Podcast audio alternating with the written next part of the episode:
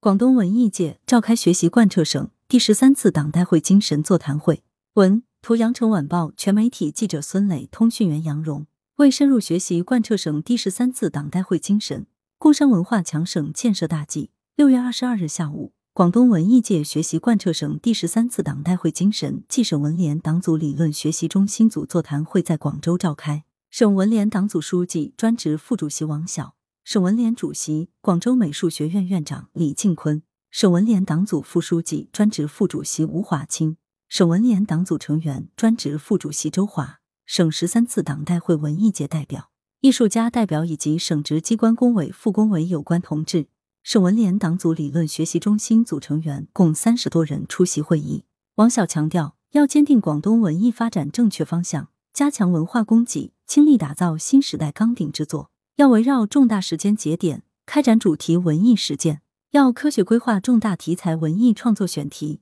大力实施岭南美术、广东音乐、粤剧传承发展计划。要以文艺创新传承弘扬中华优秀传统文化，打造新时代岭南文化符号。省第十三次党代会文艺界代表林兰、曾小敏、黄丽华、朴红梅，艺术家代表李杰军、王小迪、范博、甘小二和省文联樊广联李远东做交流发言。与会人员纷纷表示，要深刻学习领会省第十三次党代会的精神实质和丰富内涵，深入推进文化强省建设，推动新征程上文联工作和文艺工作展现新风貌、新作为。李进坤谈到，要切实把智慧和力量凝聚到落实省第十三次党代会确定的目标任务上来，深入推进文化强省建设，带领全省各级文联和全省文艺界在优化职能、创新发展上再提升。